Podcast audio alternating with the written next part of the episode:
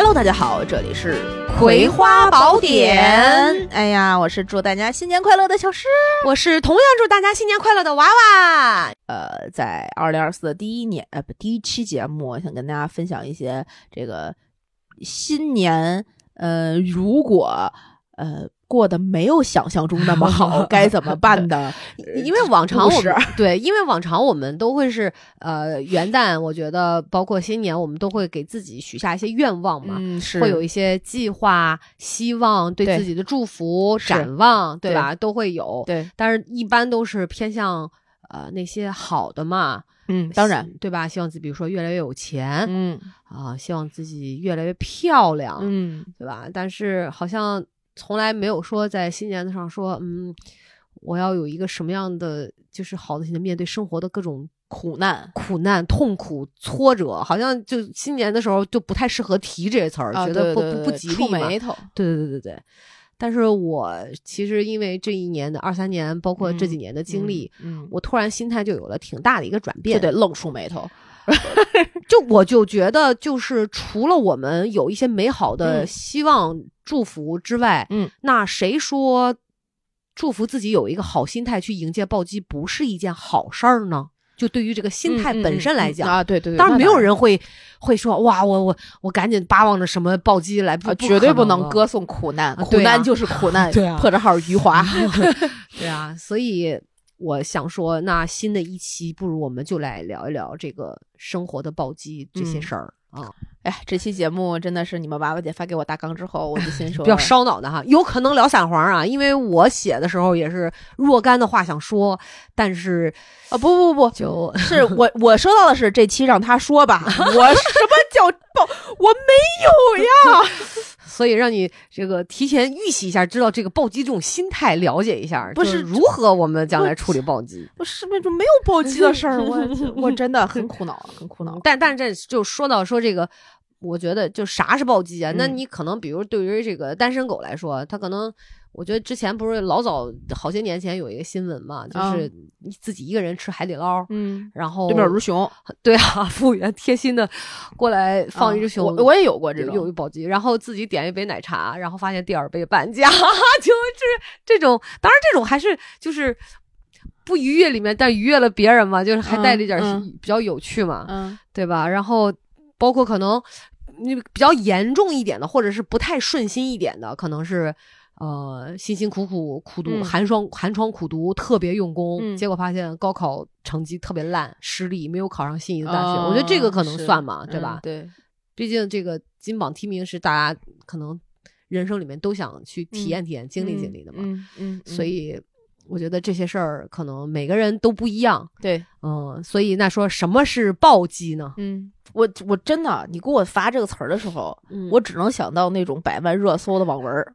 什么意思啊？就是不不对，再重新百万热搜的公众号和小视频已经没有网文，就是它是一个在我的生活里被夸大使用的词，因为在我的生活里，我觉得没有什么，目前啊，目前截止到现在，没有什么称得上是生活中的暴击。嗯，这个词儿挺严重的，对。然后你你刚才说的是什么？经常看到这个词儿，对，就什么小红书呀、微博啊、微信呀、抖音啊，什么生活暴击了我呀。然后其实一个巨逼小的事儿，哦，是吗？对，我觉得他就是他现在在我的目前的状态里是更偏于吸睛的一个一个词哦，我确实是被被爆第一次看到这个词儿。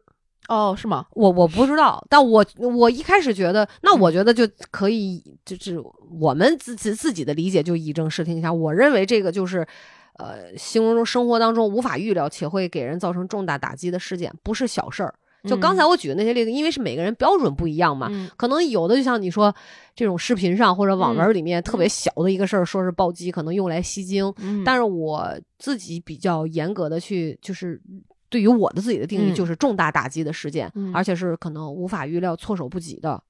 对，这也就是我看完这个大纲，觉得我生活中目前截止到现在还没有。对，就是它不是一般生活当中的挫折和困难，哦，就可能比较沉重、更更更强烈、更更猛烈的的的这种。我可能很习惯，就是遇到事情之后去想解决办法。嗯。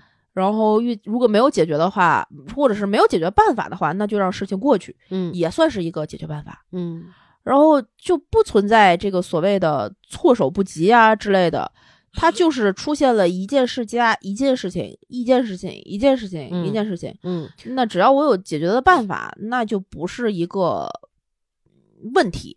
那我其实真的觉得你比较的，就是到至少到现在哈，还是嗯很幸运的，嗯真的对。就是我觉得在之前，我可能三十岁、三三十三十三十三岁之前吧，我也是这种感觉，就每天嗯，嘻嘻哈哈的，然后没有觉得什么特别多的困难或者是挫折，就是你会有一些，但绝对到不了暴击这种程度。对，嗯，直到这近三年，我嗯其实感觉到了，嗯他这种暴击更多的还不是事件本身，嗯。而是通过这个事件嗯。带来的对内心的那种冲击、嗯。那种心理变化。因为之前你让我去想的话，我我在事情当中，嗯我其实是体会不到的。嗯为什么我说特别想聊这个？嗯就像我们好像从来没有被。呃，小时候没有人教过我们死亡是怎么一回事儿，我们应该嗯如何面对死亡的事、这个事儿一样。嗯就是好像也从来没有，就以前就说你面对挫折困难要有勇气，要有信心，要坚韧。嗯但是对于暴击这种带来的呃情绪上的、心态上的这种变化，我我怎么处理，好像从来也没有人讲过。我确实是这几年嗯因为经历了生活当中这些意想不到的事情，嗯。我觉得比较重大的事情，嗯。呃，给我自己带来了生活啊、心心心态啊、心情啊、嗯。心理状态嗯。都带来了比较大的一个影响。嗯，所以。我我觉得我特别想就借着咱这节目，就是聊一聊我我的这个想法，尤其在新年的时候，好呀好呀嗯好呀，就是这说到刚才说到什么是暴击哈，嗯我先聊聊我个人的经历，嗯我为什么说会有一些这个具体的例子能嗯聊？嗯嗯，因为我的抖音其实基本上关注的都是大部分都是一些医生。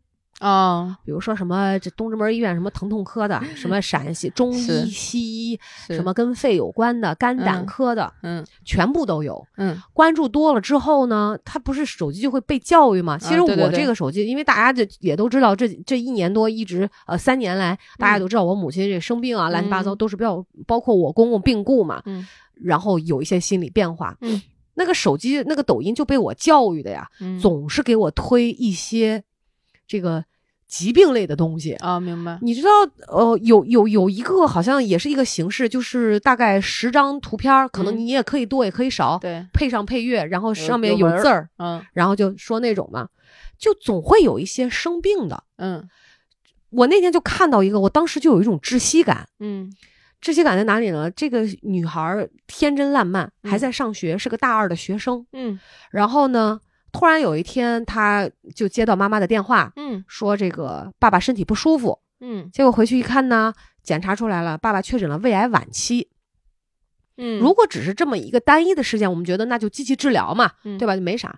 他那个照片图片差不多有二十多张，嗯然后呢，就胃癌晚期，好就陪爸爸治疗，然后这个那个就一大堆。嗯后来就到他大学毕业，嗯这他爸三年，结果呢挺好的，发现复发了，嗯。然后可能大学刚毕业，他刚工作，嗯。然后爸爸就去世了。嗯。去世之后，他觉得那个配原来的那个化学，他说我认为可能日子就这样开平静了。嗯。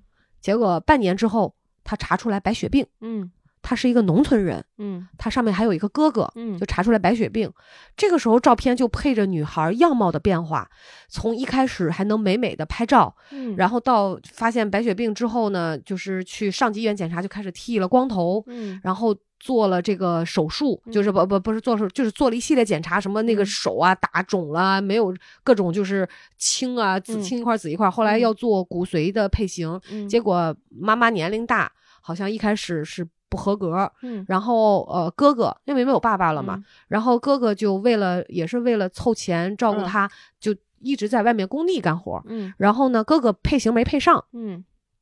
结果后来好像还是妈妈调养了，是怎么着？按照不勉强就用了他妈的，嗯。然后他就进了这个那那个无菌舱，反正嗯。就是手术排异反应，乱七八糟这个那个的，嗯。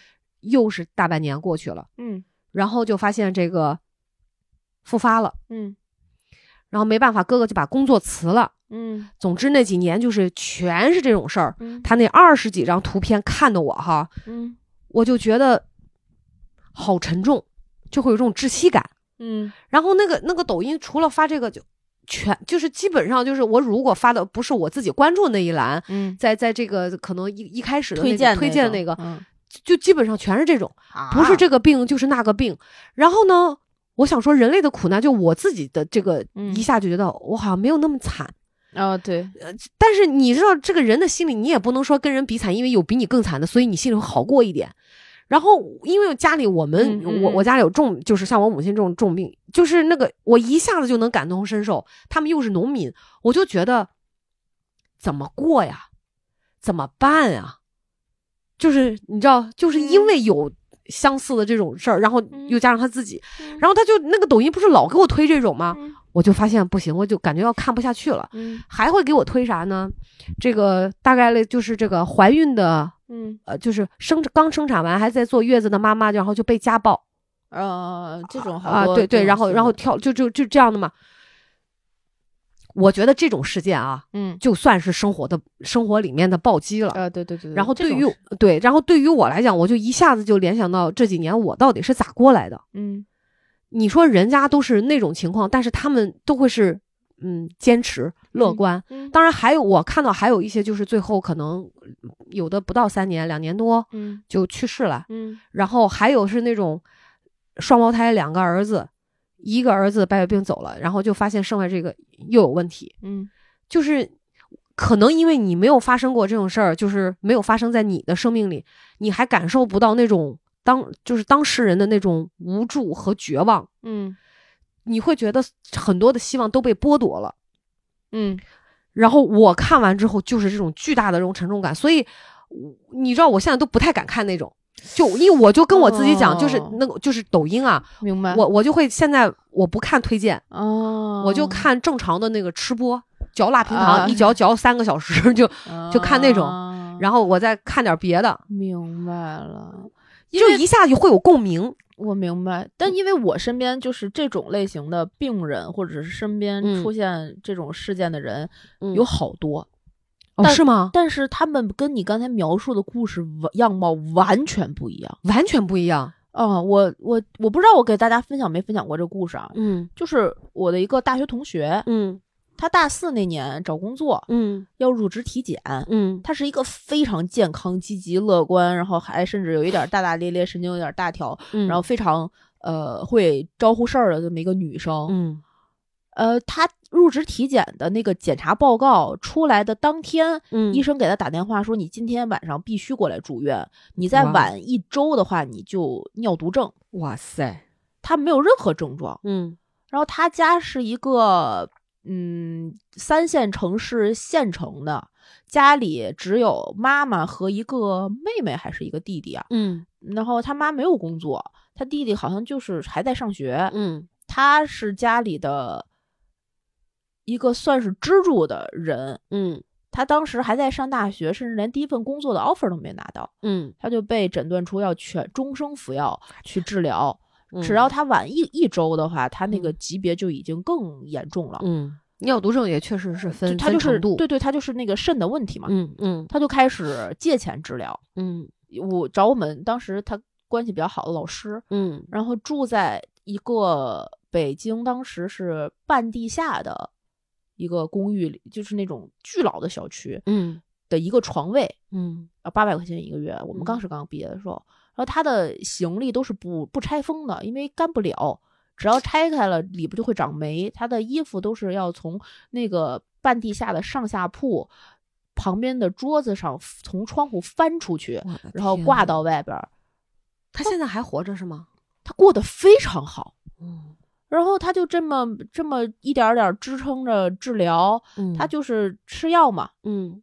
做了活检，然后觉得但反正各种评估嘛，就嗯治疗，嗯然后借了可能十十万十几万这种嗯。这种钱，当时可能医医疗资源也比也比较那啥，也比较比较便宜，嗯，而他就是保守治疗，他选择了一个他当时能够接触的，就是最承受的一种呃之类的吧，我不知道他具体治疗方案是什么样的，嗯。然后呃后来找了一份工作，嗯也是，我记得他当时好像跟我是差不多同一个领域的工作内容，嗯嗯呃，就开始正常的生活、治疗、吃药、复查，嗯嗯呃，每个礼拜都要去医院，嗯就这种。然后他那个工作当时还挺忙的，因为也是大概大概率也是做演出类型的。对结果到了他那个工作的一个大项目结束之前，嗯，我还去看了那个项目，就演的还挺顺利。啊，真不错。演完了，之后，他那个部门，呃，就他就被裁员了，嗯。因为他有这个疾病，嗯。他总要请假，嗯，嗯然后他就被就是不是因为这个病，就随便找了一个由头就把他开除了。嗯，开除了之后，他他怎么办呢？他们全部门陪着他辞职走的。哇塞，啊、然后他就又去找了一份其他的工作，嗯，呃，就正常的在上班啊，这那的，嗯。嗯，他现在就反正中间他一直都是一个，反正他中间一直都是一个挺积极乐观的人，没嗯觉得这个事儿怎么样，吃药呗，治呗，能怎么办呗。嗯是，然后就认识了好多，因为他是一个在大学的时候是什么样一个人啊？嗯这个我可能跟大家分享过。他大一的时候过过年就没在家过，为啥？他去了一个艾滋病村哦哦，去寻访卖血的这个村子是怎么起来的。哦，然后他大二还是大三，我忘了。过年的时候自己搭车从北，他是应该是先到了成都，然后嗯自己一路搭车去的西藏，哇塞，然后再从西藏飞回来，就去了一天，待待在西藏，在就是拉萨待一天。我我到这儿了，然后我就飞走了，我就回去了，我就要搭车中间。她一个女生就可以干哦，很多女生啊，对啊，可能干很多很多这样的事儿。她确诊自己生病的那天，她就丧失了很多可能正常的女性的权利，之类的。但是没，她现在跟原来干的事情完全不一样。她遇到了一个做社会学研究的呃男的，嗯，呃，就结婚了。哦然后她的老公，她比我结婚都早。哦，是吗？嗯，她老公是那种百度百科巨长的人，嗯就是写写社会学报告，然后她老公做的是那种呃拍当时还有的就地下产业的那些照片儿，那些慢可能不太说得出口的不。不太能拿得上出手台，就对对，嗯那些女生都得在干什么的那些照片儿，哦去寻访他们，可能一年一年那样跟人家生活在一起，写记写这种纪实文学哦之类之类的，他们见过的苦难多得多，是吧？他们非常非常乐观的这种在生活。暴击，啊，那然后他现在那小孩儿，他生了个孩子，哇塞，孩子都已经挺大的，会跑会跳的。她遇见她老公之后，他们其实生活水准也没说有什么多大质的飞跃，要干嘛？嗯然后她就辞职了，嗯在家生完孩子之后，所有因为她有本身就要常年服药嘛，嗯，都是她老公喂奶粉，晚上都不用起夜，特别幸福，就踹一脚你起来喂吧真不错。啊。然后她老公也也挺好的，最后。嗯当时我她离开北京之前，我们吃过一次饭。她说嗯她马上要离开北京，是因为她老公觉得这个世界还很大，你可你要是对社这个世界和这个社会有更多的想要探索的欲望，你可以去再重新呃走进校园，再学一学你真正喜感兴趣的。然后她就去了台湾，她去了台湾大学学了社会学，哦，真不错。呃，她两年老公也好好啊，很支持她。对，然后那两年学完研究生毕业了之后，回了回回到了大陆这边儿之后，呃，去了四川那边儿还是武还是湖北啊嗯。之类那边儿的一个学校，嗯。当了一个就是大学的这种导员儿老师，嗯。非常非常小的一个地方，但生活的每天就是拍那种什么自己的姑娘在一个稻田里面 跑，嗯。然后一看就是穿的破破烂烂的，脸上都黑黑了吧唧的，但是很快乐。嗯，我我觉得他真的就就否极泰来，可能就是虽然暴击之后，但并没有把他击倒。他最开始就没不是没觉得是个事儿。我觉得就是我身边有非常多这样的人，你知道，就是嗯，可能事儿，就我我这么说吧，嗯你你现在比如说你现在去问我妈哈，嗯呃，如果是外人的话，嗯，她可能展现出来的状态依旧是看上去很乐观，对然后没什么。对，但是当他承受那份那个痛苦的时候，嗯其实只有他自己知道。这个疼痛，嗯呃，这个病对他的这种心智的折磨，啊，对对对，这个东西是这个是你知道，看外界就我，因为病没长在身上，咱是不知道的。对，所以我觉得，就你说的这个同学啊，嗯他一定是一个，就你到了这个这个份儿上，他不得不坚强。就在一开始知道这个事儿，嗯嗯嗯嗯我觉得谁都不喜欢不希望自己长病然，他一定也是一个非常就是发自内心也很坚韧的人，然后他可能看透了，或者是他觉得哦，生命就是一种体验，嗯，那我就充分的去活出我自己的，对对对把我自己的生命活得更精彩。我对所以我觉得真的特别棒。对，嗯因为我妈本身做保险嘛，她有好多那种嗯理赔的客户，特别是早年间你你知道这种事儿特别多。骨癌的、卖了房子、全家全得病的、车祸的、嗯死的，嗯一大堆。如果我要是这几年没有呃经历这些事儿哈，嗯我可能也没不会有这种感同身受。当然，然后有了这些事儿之后呢，我就看这个抖音，我就就越来越没法儿。就看完我就会有这种压抑感，我这觉我都睡不好。嗯我那天还，咱是说今天说暴击，我那天还看到一个什么新闻，就是我你知道我那抖音还关注净关注些什么大案要案、吸毒贩毒，就就你就真行，我觉得我上辈子肯定是个警察，就这上辈子一定是个做贼的，一定是个小就是恶人，然后看看这辈子的恶人都是怎么死的。啊对，哎，这小孩啊九岁，然后他嗯跟他父母、那个时候是九四年，嗯然后他们他爸妈好像开了一个什么类似塑料厂还是什么厂，嗯干的有声有色。那个时候盖起了，你想前院盖两层楼，后边同一个院里面这边盖五层楼，都比较嗯有钱，嗯家里装修什么都还在那个年代都算很好的。嗯然后那个楼的外观一看就跟这些村里其他的这不一样。嗯结果呢，有一天晚上，这个两个贼就进到他们家，嗯。用他爸的一个破衣服嗯包着头，嗯抠了两个眼珠子，包着头，嗯。就把他爸他们就然后把这个小孩儿捆绑反手，然后堵着嘴，嗯捂着眼睛，嗯然后反手绑上，扔在床上，嗯然后就把他爸他妈杀了，嗯捅死了。嗯就从家里拿了五千块钱现金、一部手机，还有什么好像金银首饰就走了。嗯十四年没有嗯抓到这个人，嗯我本来认为可能这个大案就是他也就叙述到这儿就完事儿了，嗯，结果没想到他采访到当事人了。嗯这个孩子现在考上了北大，嗯然后可是他不能提这个事儿，嗯，他他姥姥他奶奶就说到现在出生那个屋他都不敢上二楼，嗯他不敢一个人走夜路。嗯他想到这个是呃巨大的心理创伤。对他就是呃，包括太黑了，他也嗯不行。对，讲到这个事儿，没有办法进行这个完整的电话采访，因为这个孩子就是上大学了，一直在哭，嗯就哭到不能自已。他说我有的时候真的很想他们，嗯，然后他会每年去到呃那个坟头祭拜父母的时候，嗯就一哭哭上一整天。嗯，但是他说，虽然这种事儿次数也不多，他说，但是我真的就是你，呃，就这个事情给他带来一个巨大的，所以就是我觉得，当然就是咱说这个暴击的事儿，可能这个就就很复，就这种暴击，我觉得一般人是承受不了的。嗯，而且这个孩子后来被叔叔收养，叔叔嗯对他也很很好，，嗯然后他考上了北大。他说，呃。就是长长大之后，多少会对这个事儿有一些，就是自己对嗯自己的这个心理问题的纠偏，嗯但还是不行，就是阴影还是在的。嗯嗯，嗯，所以就你说，所以我觉得就可能这种暴击对于，这是我第一个听到当事人哈，嗯他是在这种事儿十四年之后，嗯还是会有这样的，我当时就挺震惊。PTSD，对，嗯然后后来凶手还是抓到了，嗯嗯，但是又能怎么样呢？也换不回他的父母。嗯，呃，对，这这这种事儿啊，我们我我真的觉得最开始，我觉得该被分享的那个话挺重要的，就是余华老师说的“苦难就是苦难，不要歌颂苦难对，就是之前你记得奇葩说有一期辩题吗？就是这个生活里的暴击值得感激吗？所以你刚才说的这个话，我就我就特别想问，有的人就会会感谢苦难，感谢就是感就是激，”。嗯，我我觉得是分两两个部分讲。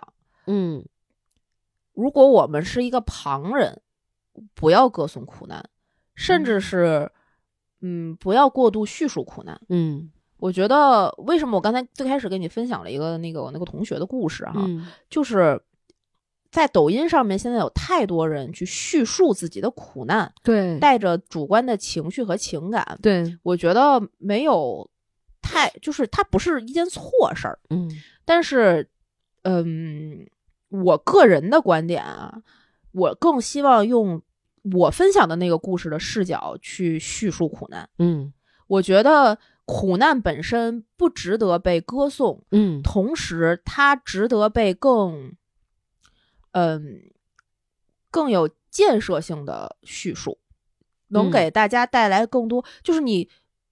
深受苦、身在苦难中的人去看到别人的苦难，会共情，对他会觉得更难。对，其实会会，对，就是它不像是，比如说癌症共济会，对。我你你是在我身边的人，我们互相拉着手说一说自己的难有多难，嗯，这种叫做帮助，他在嗯互助。对，但你在网上看到嗯这么多跟你单方面输出的嗯哼，故事，也是这种又惨又可怜又嗯对对，他得不到帮助，你也得不到帮助。呃，这这当然我看的这几个哈，嗯就包括这个什么，还还有一些呃。因为这么腿不好，然后带着孩子自己一个人，嗯嗯嗯女生这嗯出来创业，就是，但是大部分有的都是变成，就是会在直播，就是嗯他自己的帮助，其实他会变现，对对对对对对对，就是他也是一个可能要给自己多增加一个收入的一个渠道，啊，是啊是但是这种比例应该不多。这个网、对，但是只是说有一部分惨吗？嗯，对，是卖惨呀，就对直说就叫卖惨呀。对，但我觉得用这种事儿来卖惨，不是一个健康的社会去良性循环的途径。对，我记得那是谁？呃，那是哪个？呃那是罗罗永浩、不不是罗永浩，是谁？也也逻辑思维那个啊罗罗振宇啊，罗振宇啊啊，罗振宇老师说过一句话，就是大概意思啊，嗯就是这个社会的苦难越少，嗯其实年轻人的发展是越向好的，社会也是发展越向好的，对他越积极。嗯，然后如总被这样去呃看的多了，或者陈述，其实整个都是在一个低气压、负能量里面，其实反而确实像你讲的，起不到什么正面的好的作用。这个让我嗯想到另外一个棋盘说的辩题，嗯就是近处的猫和远方的哭声，你到底嗯救哪个？嗯，现在抖音上这些都是远方的哭声，你连近处的猫都在挨饿的情况下，你去管什么远方的哭声？嗯，对先管好自己，我觉得是更重要的。，所以你知道我看了这些时候，我就特别压抑，因为呃对目前我懂还你的这个感觉，对对对，就嗯目前我还在觉得，就是我觉得是在暴击的这个尾声收尾的过程中，嗯，然后但是那段时间看完那些之后，嗯啊，真受不了，我就觉得啊，就是活着有什么劲的？嗯，对，人间不值得。嗯嗯、就是说感激苦难，我感激个屁呀、我有什么可感激的呀？嗯，对，然后你包括之前录节目状，包括咱俩私下聊天儿，嗯你瞅瞅那个状态啊，啊、你瞅瞅就是在这个事情的这个影响之下，是我觉得我就变成了自己最不喜欢的样子，我一点儿也柔和不起来，嗯就是那种烦躁嗯啊，然后疲惫，嗯然后攻击性本嗯就就是贼强啊，对。然后问题是，你说这些事情，因为我的这种情绪的变化，嗯，然后又穿过我，其实还会伤害到我别人身边的人。啊，对对对，你说我妈已经那样了，有的时候你你我我还是会很烦，就是其实自己就是心态没有摆正，你说嗯。又再次伤害到他，包括我爸，包括老吴，我觉得，都会受到我影响，就、嗯。这完全就不是我喜欢的样子。但从另外一个角度讲啊，这嗯。感激苦难的事儿，我觉得如果是我们已经走完了这一段不得不走的旅程，嗯，我们自己回过头来，有些人是会选择感激他的，是会的，自我安慰的一种手段。我觉得他在当下肯定不会去感激哦，我我真感激我天塌了，没有人这么傻。对对，感激真的做不到，也哎没有能力。对，但他嗯一定会在事后去找吧一个，我那段时间过得很苦，导致我现在哪儿哪儿不如意，但是我依旧会感激这段旅程带给我的某一些成长也好，获得收收获也罢的东西，去支撑自己继续往前走。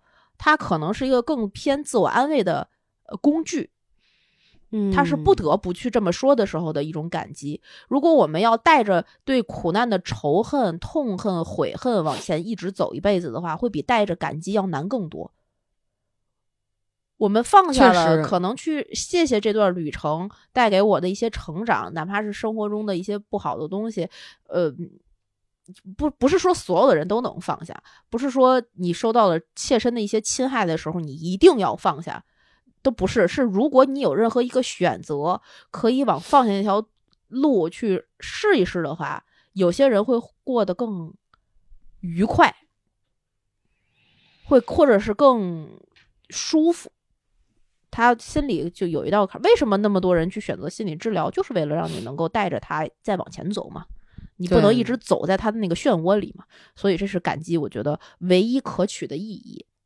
嗯嗯，你说到这个最后这个感激，嗯，我我有的时候会有这么可能，就我觉得其实是跟自己和解吧，啊，对对对，哦，就。是反正得想开了，而且嗯。可能也是对生命规律的一种了解，或者是嗯你经历过了，你觉得嗯就是这样的，人间疾苦就就是这样的，对，嗯。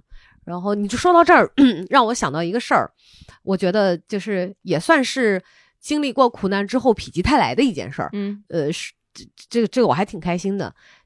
大家都知道我那个姐们儿的故事吧？就是被离婚，被婆婆和老公一起骗着离婚。啊，春花的故事，啊，春花啊，对对，春花春花的故事。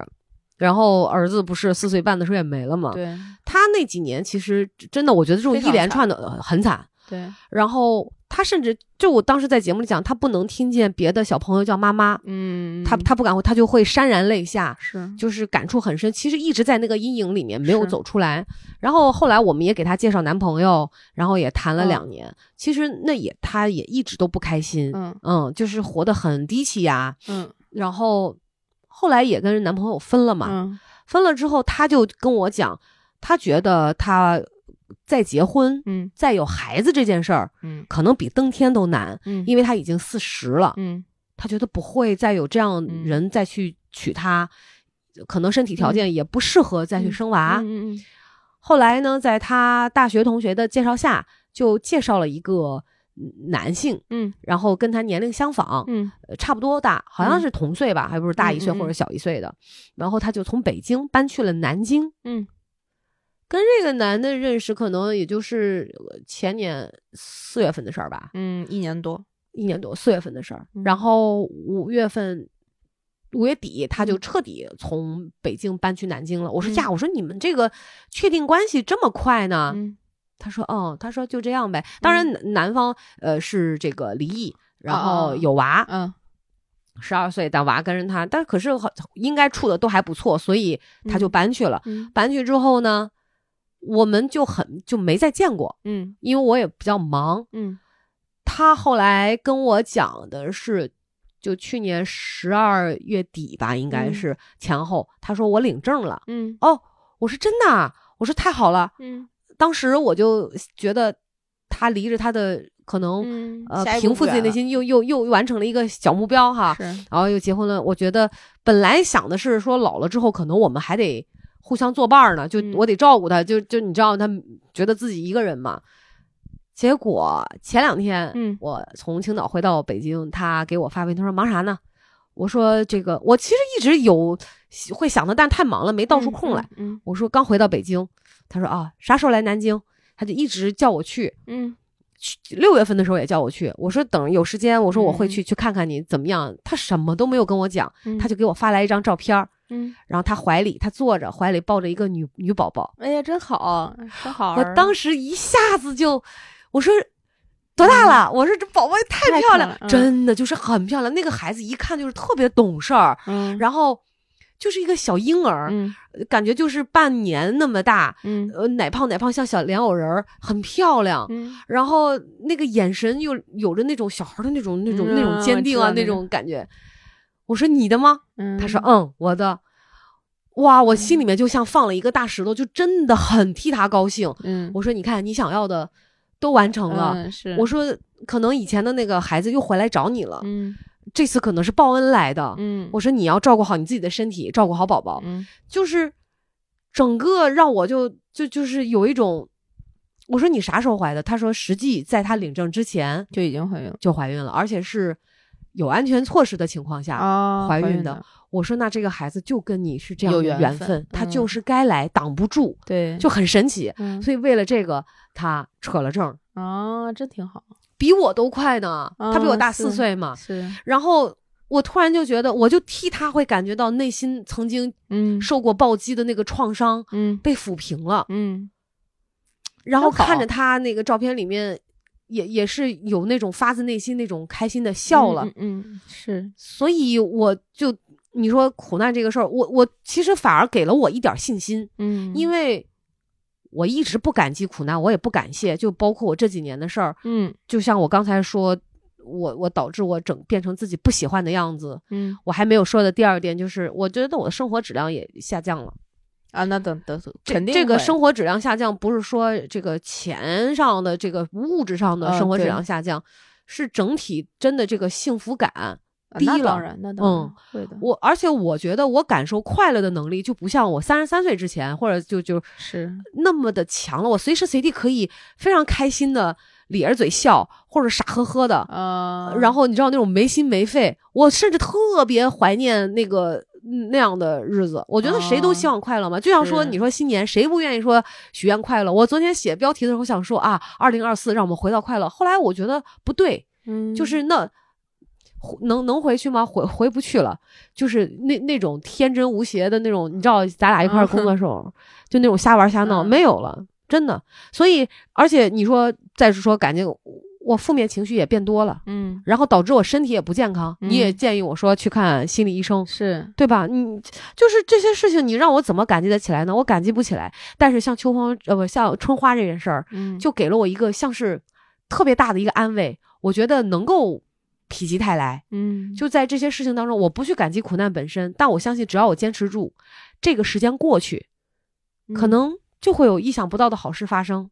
对。也许是一开始，可能这辈子我觉得都不敢去想的事儿，可能一个特别好的愿望，特别美好的人生的，就像春花这种事儿，他不抱什么希望，但是老天爷就给他了，嗯就很很神奇的给他了，所以我就觉得，我我也不就不再像以前那样说，哇，我要今年要快乐，就不不不没有那么大的一些期待，就我觉得就是坦然平静就就挺好，他该来的总会来，嗯，对。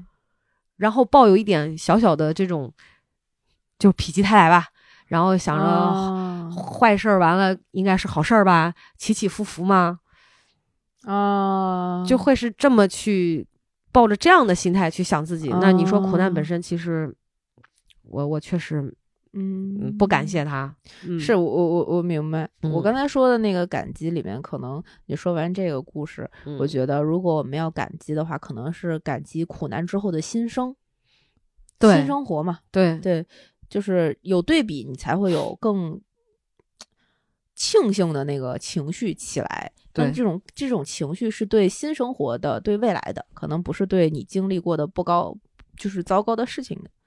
对，而且往往就是身处在那种。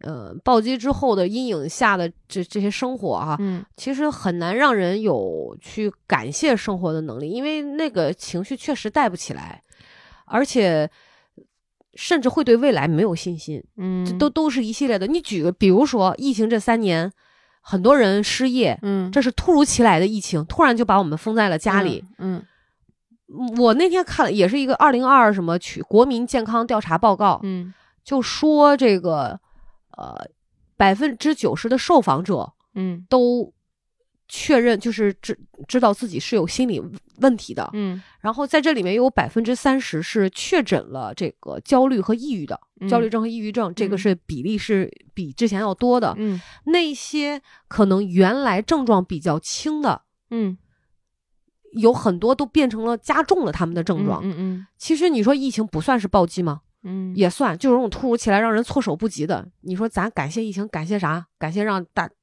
大这个病毒呃让我们长病，但是我其实我有一点感谢，就是就所谓的感激，就嗯感谢，是因为通过这些事情，可能能力的增长，嗯呃，或者是人变得不得不成熟，嗯你包括应对很多事情的这个，嗯，心态或者是或者只能说是技能吧，嗯有增长。比如说，我涉猎了非常，如果不是因为我妈妈长病这个暴击，我公公去世的这个暴击，嗯，我可能不会学中医。我可能嗯不会去了解一些简单的保养的、保健的这种医学的常识，嗯，我不会知道 CT 怎么看。我现在会看 CT 的报告，我，呃，CT 影像，我可以跟医生讨论，啊、这个这个结节有没有毛刺，旁边周围供血细管就是血管丰发不发达嗯啊、是实性密度的还是火，嗯还还是还是磨玻璃的，全是这种，所以以这可能是带来的一个能力的增长。明白，嗯，就是，但是我觉得这也是不得不的一个改变。嗯如果如果我三十岁之前，我可能不会谁谁会没事看这个呀？我这还傻呵呵的活着呢，我还撒尿和你说满大街，就是说嗯还开心呢，对吧？是，所以说，就是一种中年的惆怅感，在你是是刚才描述的那个过程里面淋漓尽致。为什么中年会有危机？就是一种对生活的一种不确定性的扩大和对自己的不确定性的扩大吧。对，而嗯且你就不敢再奢望快乐了。真的不敢上，就我说的这个快乐哈，就是你比如说，只要古人讲，我那天昨天写的时候，我在想说，呃，人生四大幸事，嗯洞房花烛夜，嗯金榜题名时，四大喜事，洞房花烛夜，金榜题名，久旱逢甘霖，嗯，什么他乡遇故知，对呀、还有一个啥，好像是四个五个不记得了。啊。为什么就总结了四大？就因为可能其他生活上的事儿，他们知道都是破事儿、烂事儿、不开心的事儿，就这几个是可能人哇你好悲观啊！对，就可能人家就只有这这几件事儿是特别值得高兴的事儿。就我我数数节点，我想说，嗯，好像也确实是这样吧。啊，对，所以你知道，就我我就说，在这个效应里面，就这个暴击之后，我的这个心理成、啊就是里，我包括说我看到这些视频，包括说我自己经历的事儿，包括其实我知道我一定是有一定程度的焦虑和抑郁复发的。呃，对啊，我现在就会刻意不看，包括你说我说跟我妈这个距离上、生活上这种调整嘛，包括我自己心态上的调整，就是自自己意识到这些问题的时候，嗯。就是就在这个效应底下，你会我我能意识到现在这个嗯。状况，嗯自己这个心理的这个状况，嗯、对对，就是这个悲观。而且嗯。我有的时候会跟自己说不要悲观，但是这种东西你知道啊，你不能说不要悲观，抑制不住。你要说我要乐观，你因为说你不要悲观，你会关注自己悲观的点，嗯，就会放大。你一说乐观，然后就想说有什么可乐的？所以你知道我我我一想到新年一开始会想到许愿，会想到快乐，我就有什么好好乐的？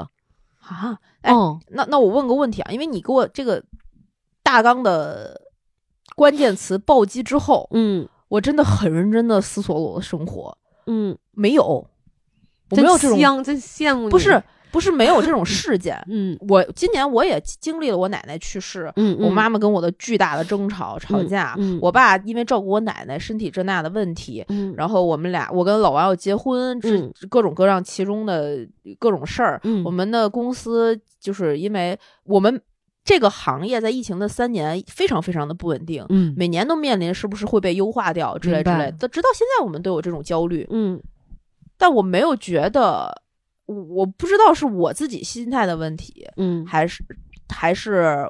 嗯，我看待事事情的方式方法，我今天早上还跟老王讨论这件事儿，嗯是为什么我们虽然也遇到了很多，就他奶奶去年年底去也是过世嘛，嗯，然后他们家他爸一直也身体也不好啊，等等等等，就为什么我们还这么傻乐呵？我觉得是不是可能你们确实比较通透，或者是就是那种乐观心态的人，会比较正常、正确的去看待这个调试自己。也也呃有可能是性格的问题，然后那我性格不是应该挺开朗的吗？不是另外的，就是我在感受到你说暴击这个事儿之后，嗯我生活里充满了时时刻刻对我充充斥着所谓的暴击感的事儿。它不是一个那种巨大的嗯无法转换的事件，嗯，它更像是小红书上看到的那个，哎呀，今天早上怎么怎么又暴击了我一下的那样的暴击，嗯就可能拉平了我们对这个事儿的，就是对暴击这个词儿，或者是这种类型事件的就稍微钝感了一点儿。对适应程度。嗯嗯嗯最小啊，比如说最小最小最小对我有暴击感的事儿，嗯是我今天早上上秤，操，昨天练的都白练了，又他娘的重了，妈的，下来，嗯，你心中有一种，你要非说什么叫暴击感，就是心中升起四个字儿，叫做哎呦我操，嗯，但我觉得这种可能有有的都还挺乐呵呢。对，它是一种，就是对这种类型事件的正向积累，就是嗯。我遇见了，比如说我今天上早上上秤，我觉得我操，又又胖了。下来之后，哎，算了做节操吧。你就会知道，有问题就有办法，有办法就能过去，能能过去就没问题。所以我现在一直就有一个对于生活中的大事儿的态度是，这件事儿只要有解决方案，我有问题就有方案嗯就可以。没有方案就等着，等着是一种方案吗？是，那就对，我觉得其实时间确实是也是一个方案。对，就放那儿呗。嗯嗯那能怎么办呢？嗯，就没有办法，那我干焦虑没有没有用啊，对。那就就就就这样呗。所以我觉得，就我在这些这几年这个事儿之下哈，我就已经丧失了一种，就我本本身，你记得嗯三年前咱俩开始录这个节目的时候，是我就说我是一个比较悲观的人，啊，对，然后这些事件嗯就加剧了我的这个悲观，嗯甚至我觉得是这几年之后把这个能力都给。从心情到能力就没有能够说，我提起心情儿，我这个嗯对人生有一些更呃豁达的、更乐观的嗯这种看待，嗯，没有。我、嗯我我现在顶多就能做到平静一点就这个事儿来了或者嗯怎么样。你比如说你刚才说的那些事儿，嗯我除了这种大事上报喜，别的事儿我觉得都叫开心，这都不叫事儿。啊，那你哦好悲观，好消极啊。对，就没有那种。所以你知道，我意识到这个问题的时候，嗯，你很难从一个负向瞬间就变到正向。我现在就尽量，让自己在这个中间值上，嗯嗯，我嗯一点点儿的，啊，对我我就是我觉得我能保持在这儿就很不错了。嗯你要说让我变得特别乐观，嗯，也不是乐观，我可能嗯就心态也确实搞搞不老好的。嗯，对，就哦你就就这个这个认知上，我觉得嗯我的认知就是这个改不了。我觉得哈，就这个认知上或者这个调整上，心态就很难去带动我把一件事情嗯，看的是、嗯是好的那一面。心理学上面有一种疗法叫 CBT，叫是行为认知疗法。就简单的插一句啊，行为和认知是挂钩的，在他的那个理论体系里面，嗯嗯嗯，只要改其中的一端，嗯一定会带动另外一端的改变。嗯当你意识到这个事儿有问题的时候，你就你你的行动上会改变，嗯或者你先改变你的行动，你的嗯认知就会被发生变化。嗯，所以，如果你觉得你的认知改变不了的话，嗯你可以先行动。对，上回那有一期节目，呃，你不就讲说这个，你每天都夸，呃，你真好，你真啊帅，啊然后我真好什么的。对啊，我现在就是会跟老吴去表达这些，嗯然后呢，但是你知道那天我就也是一个，我那天得到的反馈，我说我们俩以后经常互相鼓励好吗？嗯然后老吴其实我后来发现他这个瞬间的一句话也提醒了我，他可能也是一个就比较悲观的人，嗯就是这个悲观是因为暴击事件，就我公去世这个事件、嗯对他打击，只不过平时他是以乐观的面目来面对，面对。嗯然后以积极的心态去处理事情，嗯但是我们俩之间可能比较私密的，嗯属于他没有。他说有什么可鼓励的？啊，嗯，弄他，哇，对弄他，对对，我我一直觉得他心态比我好的多得多得多。啊，嗯、然后包括这几年，我觉得我想从这个坑里，就这个自己心态的坑里嗯爬出来的时候，嗯他一直是我的救命稻草，就我很想嗯拽着他，嗯，我很想就是你拉我一把，就我觉得是那种感觉。有什么事儿，就是你带动我去换到好的角度去看，会是这样。啊？而且那我跟老王真他妈是两个傻孩子呀！怎么是傻孩子呢？怎么傻？就就我们俩今儿早上就一致认同的观点就是这些事儿，大的小的都不是事儿。都是生活生命里面会经历的生老病死的常规事件。对啊，我我也知道啊。然后，嗯，不去关注别人生活里的那些，就是同类型事件的话，就、嗯就你关注到自己的生活，就就是有高兴的，有不高兴的，嗯然后不高兴的就把它就就过过去就过去了。而且你觉不觉得，其实不高兴的事情在我们的生命里面占的其实是比较多的。没有，我高兴的事儿占百分之八十。不，你你想想这个情绪，我我其实这么说不不准确，就是咱们说这个人的情绪，呃，喜怒忧思悲恐惊，喜只占了一个，剩下的全是不太正向的情绪。啊，你是这么理解的？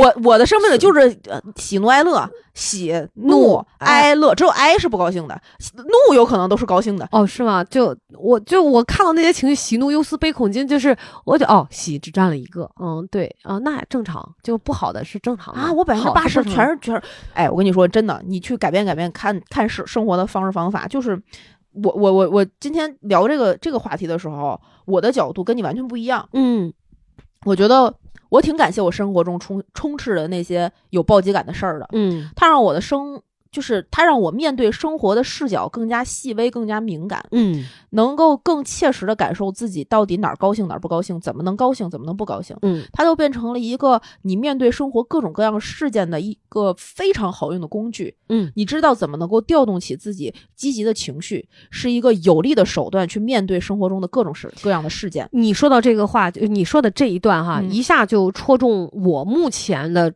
状态的要害，嗯就直击要害。嗯我就不像你现在，就以前我也会，我想要什么，不想要什么，我非常清楚，嗯我什么样开什么样的做法我开心，什么样我不开心。嗯我现在就是做什么哦，好，OK，都行，都好，就是别人开心吗？你们舒服吗？哦，开好，可以的，行，就是这样。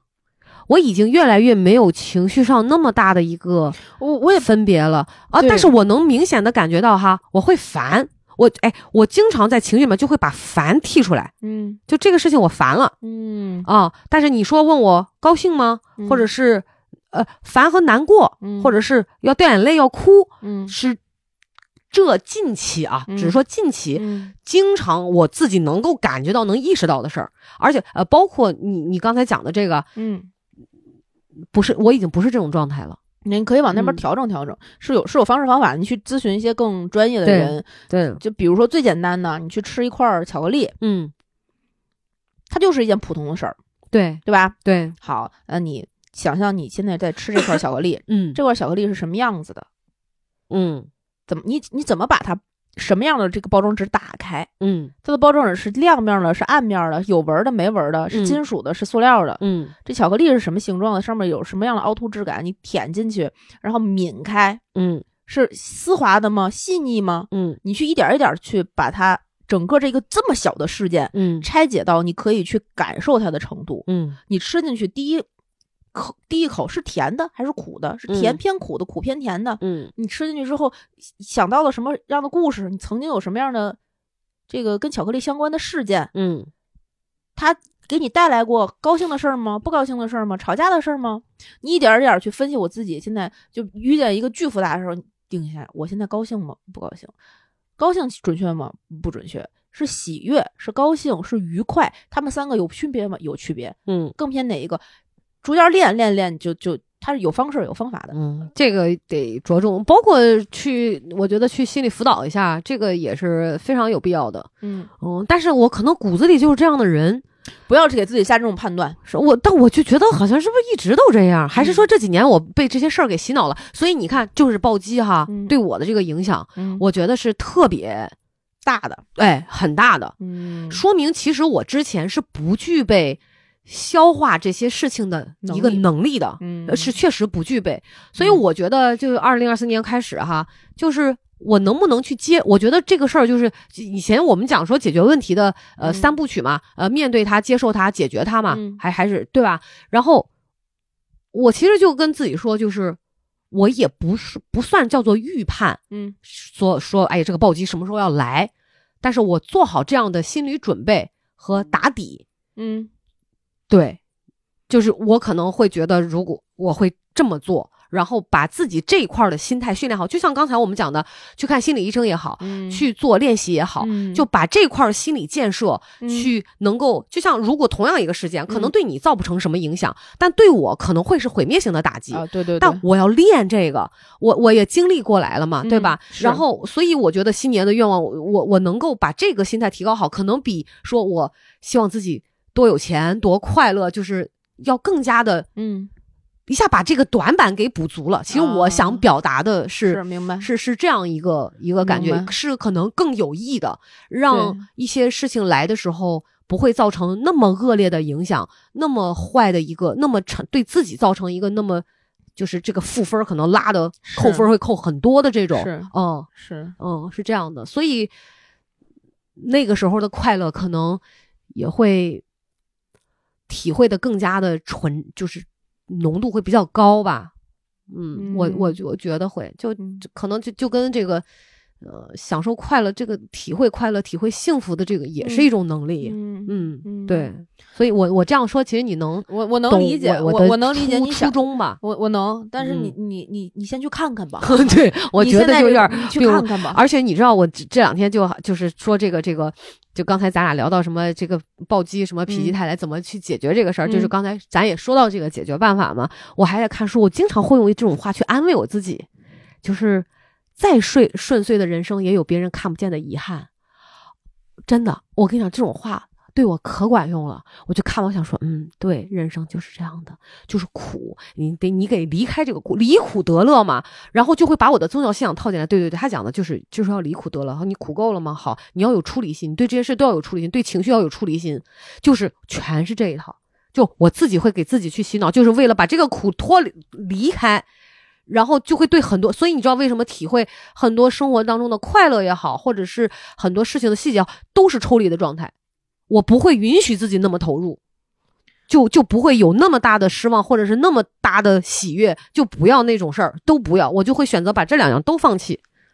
嗯，哦包括你知道，其实现在我为什么我说我也会在这个暴击的这个影响范围之之内，虽然我跟我妈已经开始有实际生活上的这种调整嘛，嗯包括心理状态，我能感觉到她的变化。就是世上最长久的暴击是什么？居安思危。我跟你讲，就是就是这个，嗯之前咱俩聊天聊过，我看到这句话的时候，我一下就想到什么？就现在头我脑袋上悬了一把剑，一个刀，这个刀不知道什么时候会下来，嗯我时不常的要抬头看看它那根绳绑的是不是结实，我要定期的去检查那些扣、那些结，这个刀刃是不是还是那样。你你懂这种感觉吗？就是我母亲的这个的的病放在那儿，对我来讲就有这种感觉，她是时时刻刻都有压力的。啊，你看看去吧？真的，因为因为你刚才说的这个情景，我第一反应是你解开它，或者是你走开，不就完了吗？你走不开，你看你你会预设自己走不开，不是你怎么走得开？你肯定刀是固体，最后，比我我就这么讲，我们的至亲离世的时候，这把剑一定是砸在自己头上的。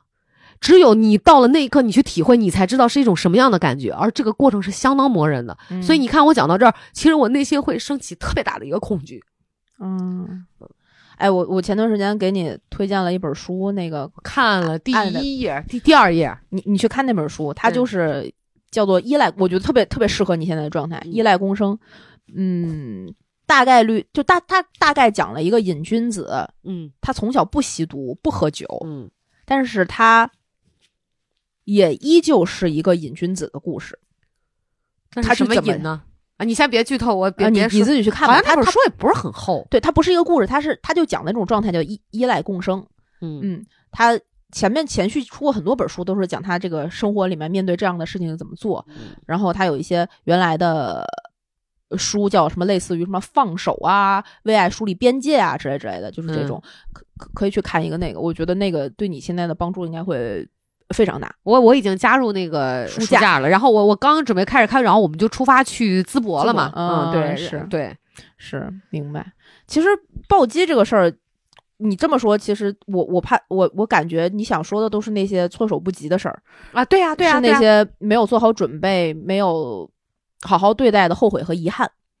有很多呃也有这种，对对对对对，是我们没有解决办法，所以只能就是眼睁睁等着的那些熬人的时间，嗯对，是我们没有合理的预期，所以只能去赤裸裸的面对生活的那些不公的那种不对忿的感觉。对对对，但其实这种事情，在这个暴击的情况下，其实是给我另外一个视角的，嗯去看待这个生这个生活中的这些所有这些问题。嗯，因为日子本来就是就不是事事如意，那当然，我们本来就是一场关关难过关关过的游戏，人人都是这场游戏的这个主角，所以为什么要勉强自己做好一切的准备呢？哎，对为什么要？去责怪自己没有好好对待呢？为什么等待就不是办法？为什么预预期就一定得是生活要公平呢？对对，所以心平气和的去面对这个所谓的暴击就可以了，是我们能够做到最好的事情了。对对对而且不要期待着它到来，也不要等待着有个暴击要来。对你要预设生活里没有这些苦难，才能更好的，才能更好的过好现在的每一天。要不然永远都是战战兢兢的，然后就会会有你会去找苦难。对，所以你知道，就是其实我我就我觉得本质上是什么呢？我为什么要调整自己，不要总在这个悲观里面，或者嗯。是负的负能量和情绪里面？嗯。我今天在来的路上，我还跟查理讲呢，嗯。就跟老吴讲，嗯。我说就是，嗯，这个要想吸引到一些好的事情，嗯。我这种能量现在状态是不行的，嗯。我一定要往，哪怕到不了多么正向，但一定不能太负面。嗯。就是还是要把一些高级的能量填在自己内心，但是这个事情确实对你有巨大影响，是因为能力，我刚才说了嘛，是因为嗯。能力不足，所以会导致你的频率会掉下来。嗯，所以就想说，如果真的希望自己生活当中发生一些好的事儿，祝福自己，嗯。我觉得还是要这个情绪是积极的，嗯。然后心态是乐观的，是让自己处在一个正向的能量氛围里面的，嗯嗯。他才会有更好的这个同频，嗯。他才会有对更好的事情来。对，嗯然后我说，然后就是你说的那些为暴击做准备的事儿，我觉得就是，呃，我会比较推荐大家把这些小的暴击感留给生活中普通的日子和嗯细碎的事情。嗯这个时候，你能够去感受我今天没保存这个文件，我干了一宿 那种，哎呦我操，和我哎呀，今天上称我重了两斤的嗯那种，哎呦我操，然后去 感受。就比如说，我吃了一家我其实心心念念就想去试试的又难的餐厅，结果它又难吃又贵，嗯那种嗯那种感受。嗯，刚跟你刚才说扒那个巧克力细细体会特别像哈。对，它其实嗯是在为你后续的所有的人生做准备的。嗯，而这种准备不是我明天家里就要出事儿的那种准备，是的，是的，是的，是面对任何一个事件你都有能力去面对它的那种准备。对，就像是这种这些暴击感，就像是我们已经在麻木的生活里运行了很久，嗯。他的生活已经被包浆成了一块儿可能毛玻璃，嗯。你用玻璃水啪一泼一擦，哦，原来生活的样貌是那样的。这种暴击感是从你让你把那个是是，就你从体重秤下来，走脚踏实地的走到瑜伽垫儿上的那个感觉，是一那个有一张糖纸你戳破了，然后舌头舔到了糖的感觉，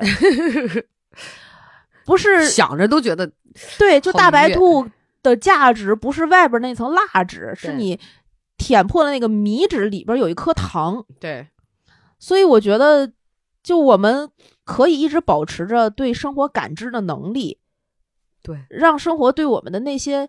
嗯，以后可能会出现的胡作非非为，变成我们游戏中的一个新副本，里边一定有怪兽，一定有大魔王，但你不能期待着我，因为那里边有怪兽、有大魔王，我不去打他。我们去打游戏是为了赢得那个那片战场，为是为了能够打败那个怪兽和那个大魔王，救出公主，而不是为了一直在这个游戏里面取得打大魔王更高的分数。对，只要你打过了他一任何一种办法，救到公主就好了。对，为啥一定要把自己磨在一个过不去的副本里呢？嗯，生活那么长，对，而且我觉得，呃，你说暴击完全没有营养吗？也不是，可能对于我个人来说，嗯会更加的克制和珍惜当下，嗯会克制自己的很多。你知道，这这说到这个克制的问题，我就想到一个。嗯呃，不不算是跑偏哈，嗯就是说失恋，有的人说，哎，失恋我曾经付出了那么多，然后最后受伤的为什么总是我？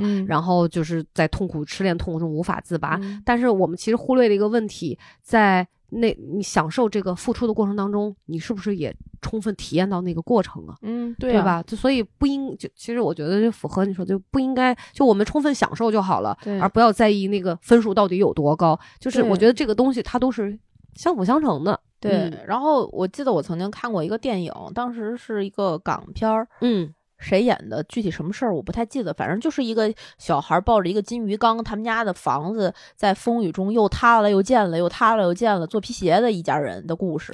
然后从中间有一个那个女的叫什么我也忘了，反正非常知名的一个演员，她其嗯中有一句台词，嗯她翻译成就是普通话，就是人生啊，就是难一步加一步，难呀步嘎呀步，嗯，就那个、嗯嗯那个话，我觉得就就那个暴风雨，他们就房子是不是任达华演的？国外的吗？不是不是不是就香港的电影，就是那个好像是任达华和和和和那个吴君如吧？啊对对对哎演对叫什么石姑就类似岁月神偷之类的。岁月神偷就是岁月神偷，对他就是那个房，他们家一共三个孩子，然后那个房子被吹倒了无数次，又被嗯重建了无数次。他就是难一步加一步，难一步加一步，他生活就是这样的残忍，啊！真的吗？嗯，好吧，好吧，我去挂号去了。嗯挂号去了，挂号嗯嗯去了。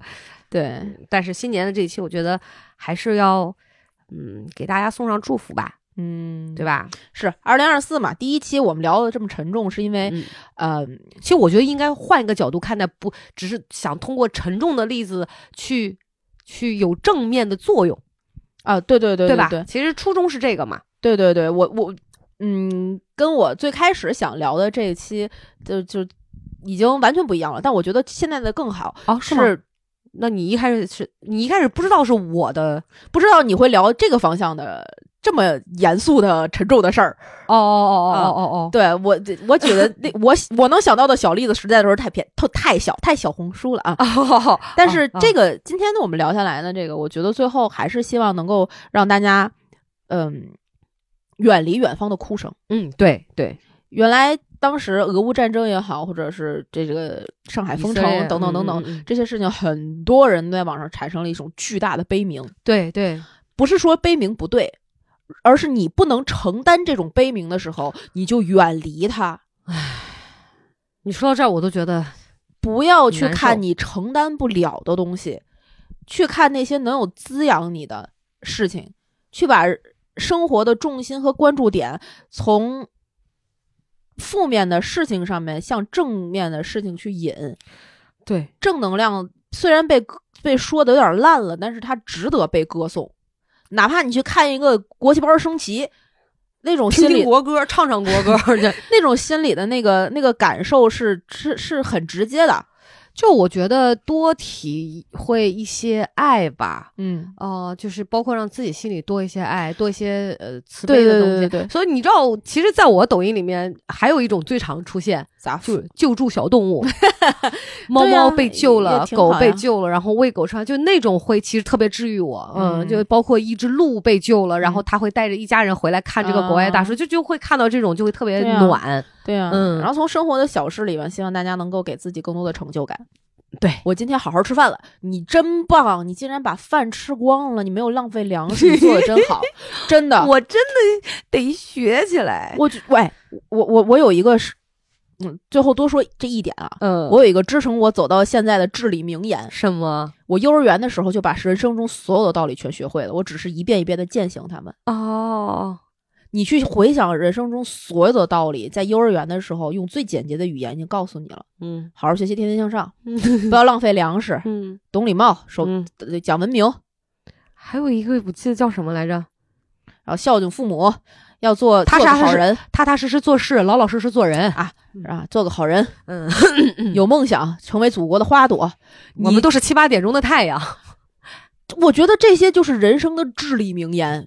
你教一个小孩儿，夸夸他夸什么就夸这些。嗯现在夸自己夸什么还夸这些。可以。啊你尿尿冲了，擦了马桶盖儿，嗯，牛逼！文明一大步。